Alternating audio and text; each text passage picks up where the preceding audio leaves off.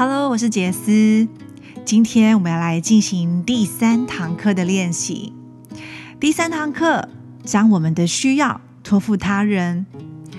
其实今天的这一堂课呢，他在分享的故事，我不知道大家有没有看过啊？地狱跟天堂的故事啊，就是地狱的人用长汤匙，然后呢，每个人的汤匙都很长，要吃到东西好难哦。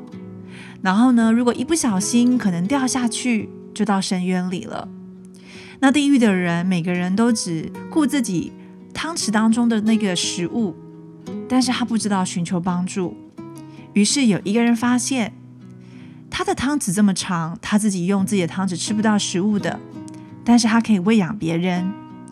于是他开始喂养了旁边的人。对面的人看到了，他也开始这样做。他为了他，于是每一个人的长汤匙，在大家这样子互相的帮助之下，每一个人都吃到食物了，没有人掉下去深渊里。这是一个长汤匙的故事。我很有感觉的是，作者也有提到这一件事情。为什么会提到这件事情呢？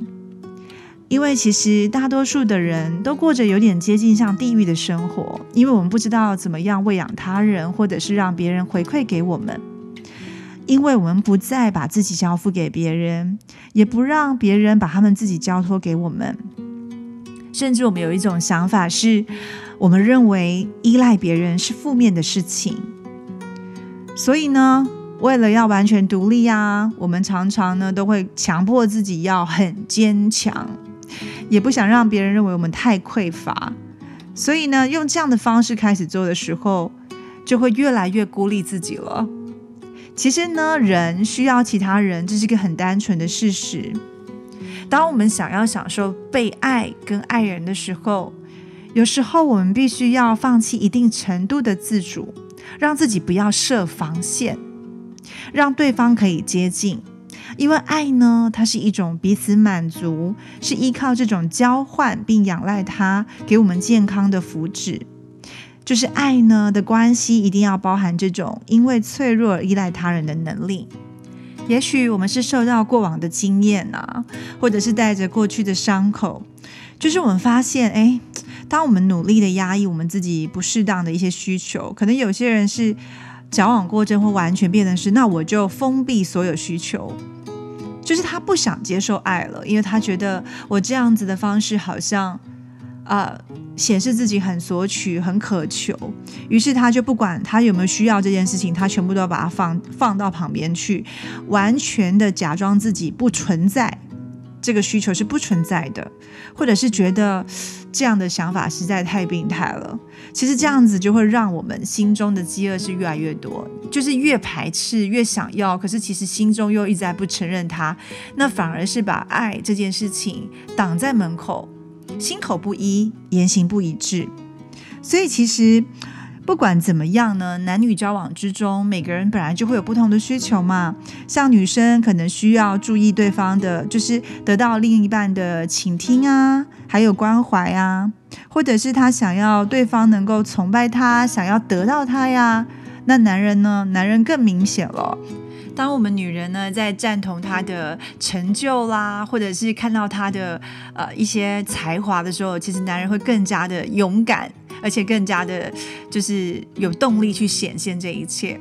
但是其实女人常常有时候觉得，男人是要做大事的嘛，可能就常常只会在乎他的重大成就，可是忘记了他的一些小小小事的成长。但其实男女之间都需要的。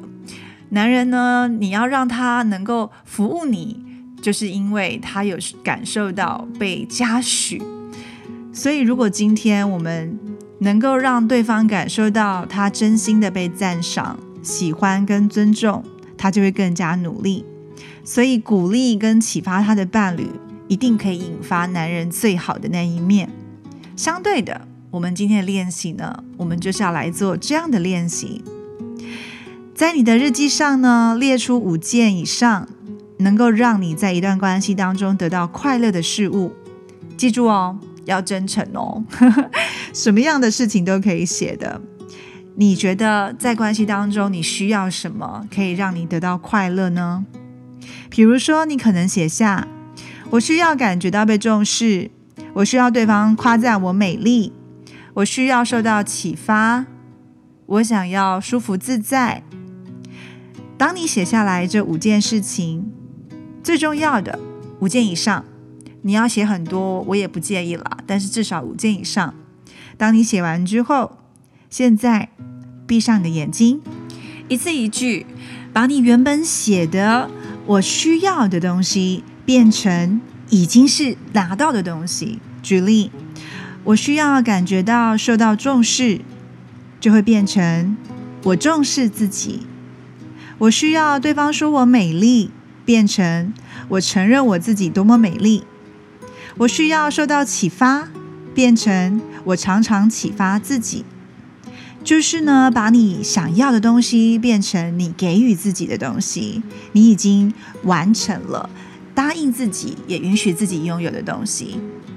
接着把这些肯定自己的句子写十遍以上，一边写一边感受它，让它走进你的心里。那今天的加分行动是什么呢？今天要请你挪出一点安静的时间，私底下写封信给自己。代表呢，你的理想情人写信给你，就是想象一下未来这个理想情人，当他在耳边对你柔情蜜意、轻声细语的时候，可能会说什么情话呀？什么是你渴望很久、想要从你的理想情人当中听到的话呢？比如说，你是我知道最美丽的女人，我会永远爱你，我会尽我一切力量让你快乐，你的心在我身上是安全的。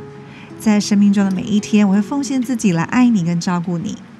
不管什么样的情话，你要想象是他写的，写给你之后，你再重读一遍你写下来的信，再次以体贴关怀的态度想象有人说这些话给你听。